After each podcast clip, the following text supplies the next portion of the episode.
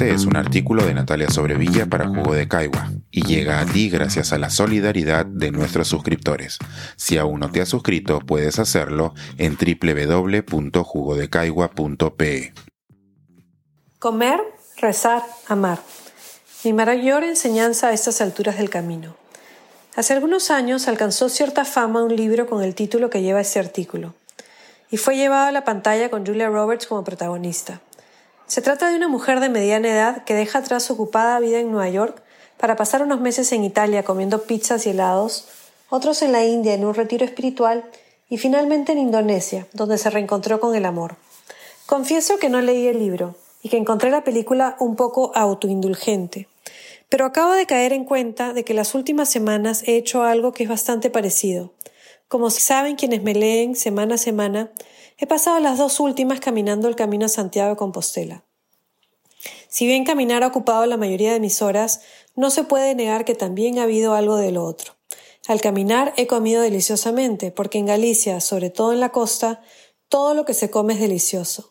Pero también he rezado, y más que eso he meditado, porque como me dijo alguien en el camino, uno no emprende una empresa como esta sin un motivo. Y yo necesitaba pasar un tiempo conmigo misma y reflexionar profundamente sobre mi vida. A la mitad del camino, otra persona me preguntó si ya sabía qué era lo que había venido a pedirle al apóstol Santiago. En ese momento, ante esa pregunta, lo supe claramente. Lo que venía buscando era paz conmigo misma. Y con respecto a eso, debo decir que creo haberla encontrado. La encontré en la quietud de los caminos gallegos, entre el silbido de los árboles de eucalipto, en las subidas bajo el sol, cuando no estaba segura de si encontraría dónde dormir, en el día de lluvia en que me empapé hasta lo más profundo. Encontré esa paz en las iglesias que visité, con sus sencillos pórticos románicos, en los desvíos, en las cuestas y en las bajadas difíciles. En otro momento del camino, alguien me preguntó si tenía miedo de no poder terminarlo, de quedarme a la mitad y darme por vencida. Debo confesar que nunca tuve ese temor, que siempre supe que lo completaría, porque al final del camino me esperaban para darme un abrazo reconfortante las personas que más quiero en el mundo. Tengo la suerte de tener a mis padres llenos de energía y entusiasmo, y ellos llegaron hasta aquí para recibirme, al igual que mis hijos, que son ya tres hermosos hombres que me abrazaron y acompañaron. A ellos se fueron sumando mis amigas y amigos más queridos que viven relativamente cerca, además de mi hermana que vino desde Perú, y mi prima que es como una hermana. A la vez, al haber traspasado los 50 años, tengo que agradecer tener a tanta gente maravillosa en mi vida y compartir con ella los momentos más importantes. La vida está hecha de estos momentos especiales y no puedo más que estar agradecida con los que me han acompañado en las rías de Galicia. Estamos frente al agua, pero no es un mar abierto, se trata de unas entradas de mar a la tierra que se generaron cuando hace millones de años un terremoto destruyó las montañas que estaban en la costa. Así se formaron las rías, una especie de fiordos muy pequeños porque los cerros son bajos, en donde el mar va entrando. Se trata de una muestra más de cómo la destrucción puede llegar a generar un nuevo hábitat, una nueva forma de vida. Hoy, mientras escribo esto, celebro cumplir un año más allá de los 50 y reflexiono sobre la importancia de renacer, de rehacer y de reconstruir. Después de estos duros años de pandemia, muchas cosas han pasado y han cambiado, en algunos casos remecido lo más profundo de nuestras estructuras, y yo decidí que en esas circunstancias emprender un camino de aprendizaje y autoconocimiento que fue difícil y duro, pero me ha dado grandes satisfacciones. El día que estaba por emprender el camino, Julia, mi hermana, me envió un poema de Constantino Cavafis.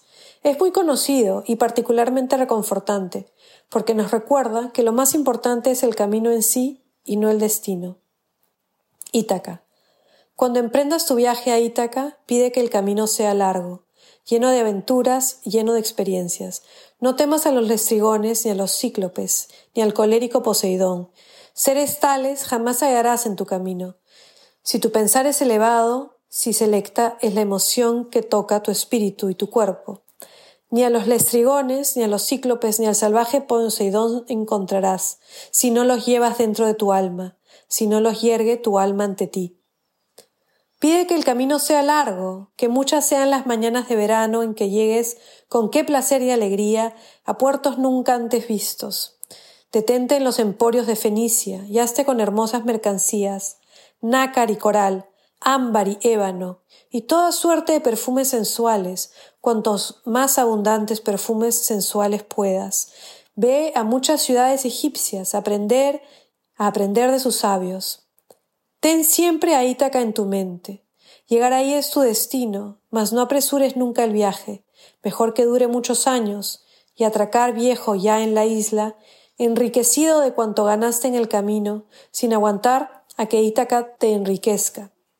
Ítaca te brindó el hermoso viaje.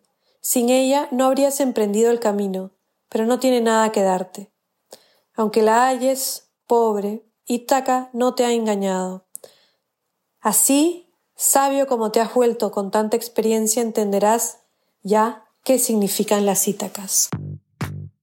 Pensar, escribir, editar, grabar, coordinar, publicar y promover este y todos nuestros artículos en este podcast cuesta y nosotros los entregamos sin cobrar. Contribuye en www.jugodecaigua.pe barra suscríbete y de paso espía como suscriptor nuestras reuniones editoriales.